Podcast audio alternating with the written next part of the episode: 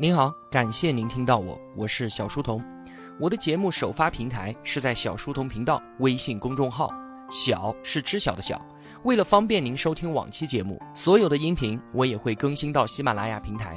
那如果想与我们互动交流的话，请在公众号内回复两个英文字母 QQ，我会把我们的频道交流群推送给您。小书童将常年相伴在您左右。我们正在解读《把时间当作朋友》，作者李笑来。先简单的回顾一下上期节目，在上一期节目中啊，我说一切的成长都是从接受现实开始的。我们分开谈了这么几点：第一个，速成它是绝无可能的，一切都源于积累，很多的过程它就是没有办法去跨越的。第二点，想要得到的东西都依靠于交换，哪怕我们现在什么都没有。但最起码，我们还有时间，我们还有精力，我们还有着对于未来乐观的心态，这些就可以让我们持续的积累那一些能够用来交换的东西。第三点，完美它是不存在的。我强调行动的逻辑，我做的还不够好，根本就不是我不去做的理由。完美的心态就是去接受不完美。第四点，未知它是永远存在的，我们不需要去纠结它，学会在未知中不断的前行。昨天的未知，在今天得到了答案，就是见证了我们自己的成长。最后一点，现实它是无法马上摆脱的。清醒的看待梦想与现实之间的差距，妄念一般的梦想会一点一点的摧毁你现实的生活。这五点非常非常的简单，非常非常的清楚。最有用的道理，往往都是这么简单并且朴素的。请用上述的这几点去审视我们自己生活中的想法。看看他们到底是不是现实的？时间是接受现实的人的朋友，是逃避现实的人的敌人。他并不是故意这样做的，只不过事实如此罢了。那么，在接受现实的基础之上，后面的内容啊，李笑来他就偏重的讲述了一些相对具体的执行层面的可以操作的东西。那我们就来一起看看吧。这一章的标题叫做管理。第一点，估算时间。在时间领域啊，也有一条墨菲定律，他是这样说的：完成任务实际花费的时间总是会超过计划的时间。就算在制定计划的时候已经考虑到了本法则，但是也不能够避免这种情况的发生。这应该是我们在做事情的时候啊，经常会遇到的情况。一旦开始了，就会发现啊，意外接踵而至。原来所做的那些准备，并不能够解决现在的这些问题。因为经过准备的，那就不是问题了。真正遇到的问题，都是之前不曾想象到的，并且啊，解决一个问题的同时，还在不断的生产着新的问题。举个简单的例子哈，就像是我们每个人学习英语的情况，一开始我们自己以为是单词量不够，就开始狂啃各种词汇书。很多人呢，啃着啃着就放弃了。坚持下来的人，痛苦的发现，即便每个单词我都认识，但是他们放在一起，我却看不懂了。原来啊是语法还不行，那就开始狂啃语法书，很多很多啃着啃着又放弃了。那少数坚持下来的人，再次痛苦的发现，即便词汇和语法我都恶补完成了，但是还是看不懂文章。后来才明白啊，原来是我们自己的逻辑训练还不够，文字看懂了，但是内容却理解反了。于是就开始训练逻辑，开始啃阅读，一样的，又有很多人啃着啃着就放弃了。最终，更少的人坚持下来了，但是他们还是会发现自己的词汇、语法、逻辑都没有问题了，还是有很多文章都看不懂。然后他们又明白，原来是其他的知识积累还不够，像是什么科学、文化还有历史背景这些不知道。于是他们又开始了新的征程。其实啊，在执行任务的过程当中所发生的各种各样的意外，它根本就不是什么意外。只不过是自己对于任务本身还不够熟悉罢了。这些意外其实是每一个完成过这个任务的人都经历过的事情。我们只有把他们从陌生变成熟悉之后，才有可能消灭掉这些意外。而对于学习这件事情来说啊，它本身就是一件探索未知的事情，所以我们就要面对大量的陌生。而在工作中呢，可能工作本身它就是一个运用已知的过程，所以这种情况可能有所不同。对于时间的估算会稍微准确一些。那在我们的现实生活里面啊，我们需要完成的事情基本上都是掺杂着未知还有陌生的。这就是为什么之前说的那一个时间领域的墨菲定律，它总是应验的原因。我们想从陌生到熟悉，那就是花时间去学习，这个过程它是无法逾越的。在很多年前啊，有一项研究表明，几乎在所有的领域培养专业的技能，大概需要十年的时间。这项研究啊，其中包括了国际象棋、作曲、绘画、游泳、网球，以及心理学和数学等等等等的领域。比方说啊，即便是四岁就展现了音乐天赋的莫扎特，他也是用了超过十三年的时间才谱写出了世界级的乐曲。而在二零零八年的时候呢，有一本书叫做《异类》。在里面啊，他把之前所说的十年换算成了一个更为精准的一万小时，于是就有了我们很熟悉的一万小时定律。就是说，想要在某个领域出类拔萃，那么最少需要一万小时的时间投入。我在之前的节目中呢，把这个观点啊再次的强化。我说，我们需要至少专注一万小时的刻意练习，才有可能成为一个领域中的大师。所以啊，回到主题。准确的估算时间是一件非常非常困难的事情，这完全取决于你对任务的熟悉程度，也取决于之前你对他所付出的刻意练习的时间。那么，在接受了任务之后，应该什么时候开始执行呢？最好的答案肯定是立即马上就开始。这是今天说的第二点：及时行动。那些有拖延症的人啊，为什么迟迟不行动呢？李笑来认为啊，所谓的错误的估算了时间，以为能够在可预见的时间里面完成，但是最终却没有完成，这其实啊是一个借口罢了。真正的原因是恐惧，一个来自内在的恐惧和一个来自外在的恐惧。内在的恐惧是害怕自己做不好，因为只要做事情就要面临做错的风险，这是一个简单的认知性的错误啊。就是有人会认为那些做得对、做得好的人。他们是直接就能够做对做好的，拖延的原因不过是不求有功，但求无过罢了。这里说的拖延和及时行动，远远不只是针对某一项工作任务那么简单，而是泛指我们人生中的所有事情。只要你去做事，就一定会出现问题。这是在上一期节目中我们聊现实聊到的一点。如果做事的过程中没有出现任何问题，那肯定不是在做事情，那是在做梦。这就是来自内在的恐惧，那来自外在的恐惧是什么呢？是过分的在意外界的评价。人啊，他是一种很有趣的动物，在自己做好之前，通常已经预设好了做好的样子。于是啊，无论自己能不能做好，都会觉得自己有能力判断别人是不是做得好。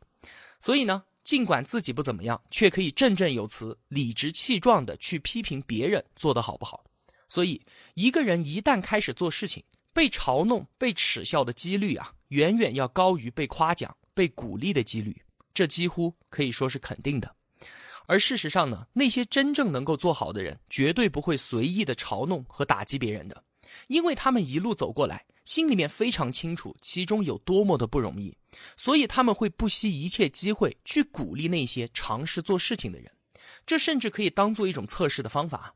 如果一个人他经常的嘲笑别人，那么只能够说明他自己其实也不怎么样，否则他会像那些极少数已经做得很好的人一样，给予别人真诚的鼓励。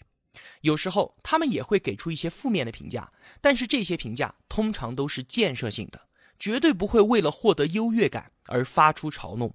所以，我们完全没有必要在意来自他人的非建设性的负面评价，因为发出这样评价的人。我可以简单粗暴地说，他自己本身就是一个二货。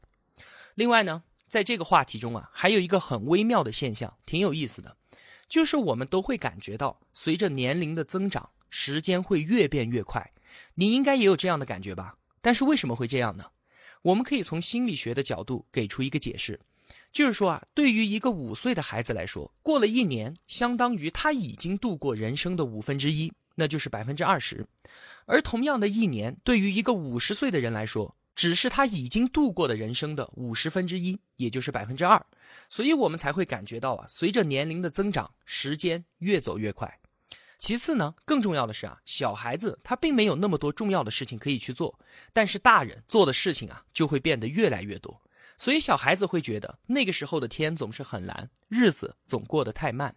而人生如白驹过隙，转瞬即逝，大多都是老年人的感叹，这也确实是他们的切身感受。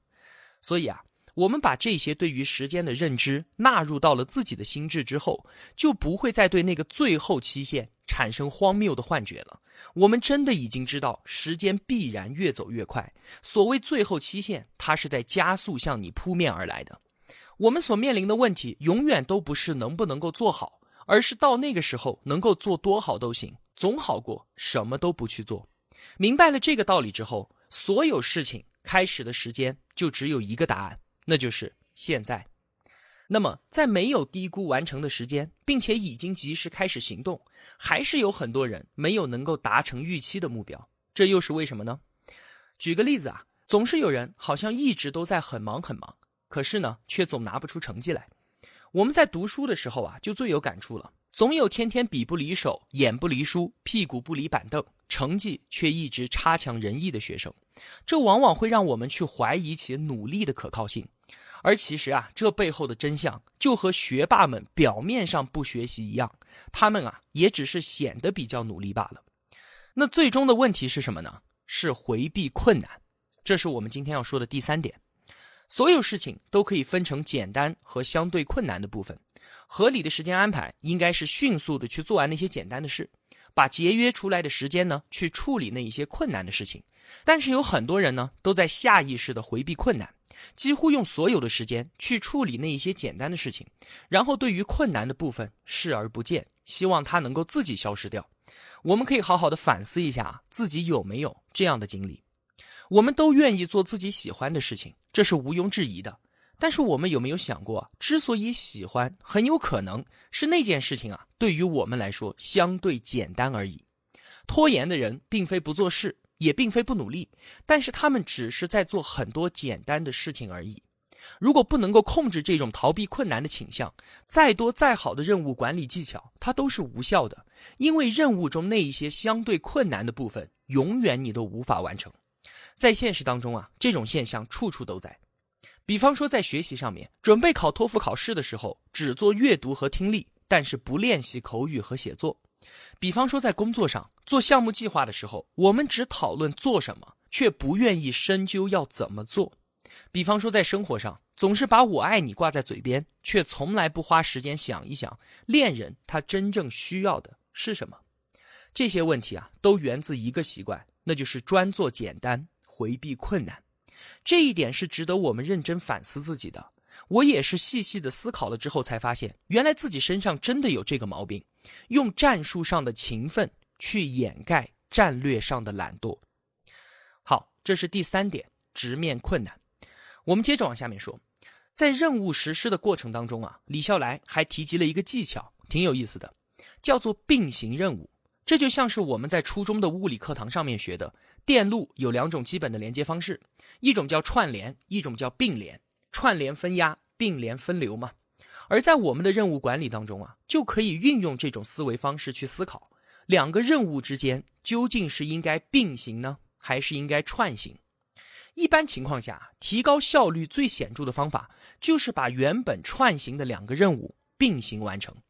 最直接的就是一边跑步一边听英语，一边写作一边听音乐，一边等车一边看书。一边在上下班的路上开车，一边呢听我们小书童频道的节目，我们会发现啊，这样的搭配是一个机械任务和一个需要思考的非机械任务的并行。这个道理其实非常的简单，我想啊，大家我们每个人也都是这样做的。但是其中值得一提的事情是啊，李笑来说啊，他自己强行从生活中剔除掉了一个被动任务——接电话。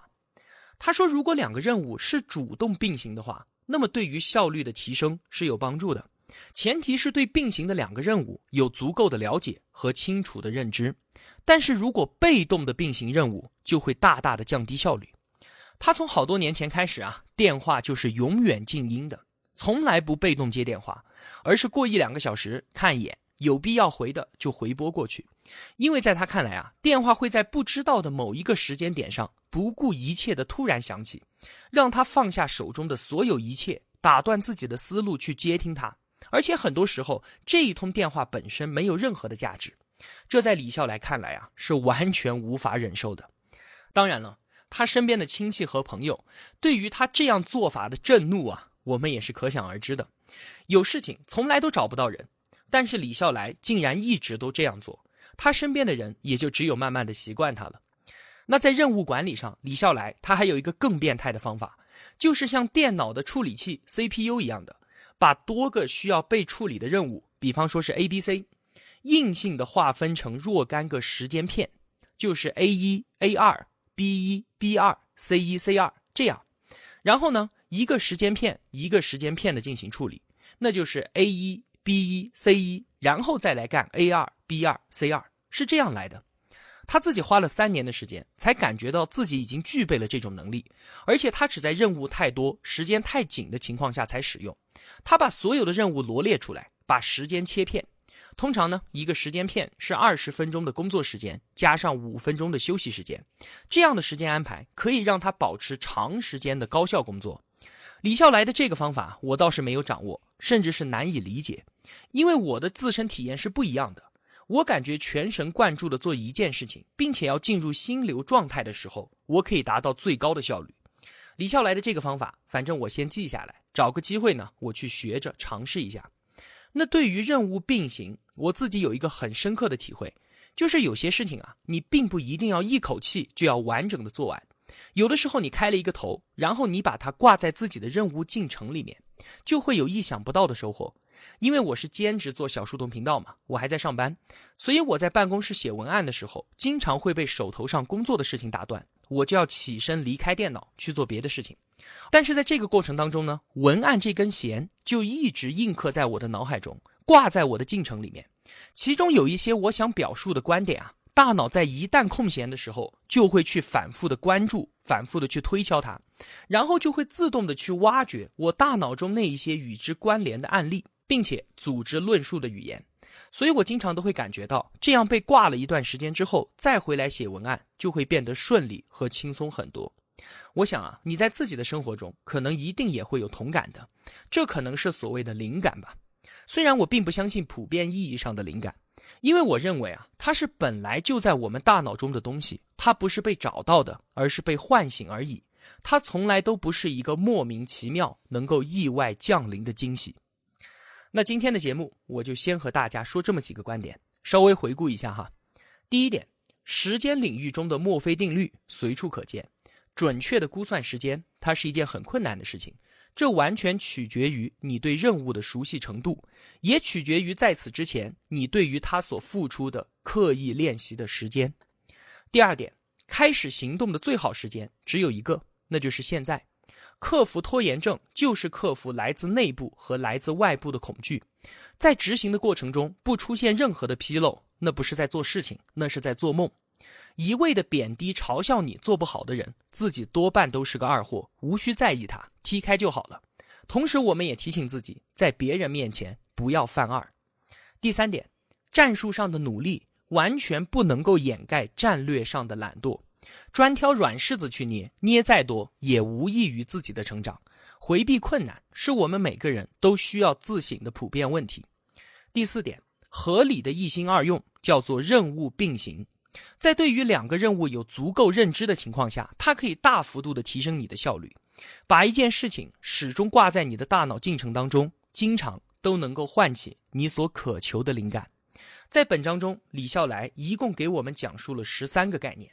那么除了上述四个之外，还有几个我是觉得非常重要的，我就放在下期节目再来和您说。好了，那本期的节目就是这样了。如果我的付出对您有帮助的话，也希望您愿意帮助一下我。一个人能够走多远，关键在于与谁同行。我用跨越山海的一路相伴，希望得到您用金钱的称赞。我是小书童，我在小书童频道与您不见不散。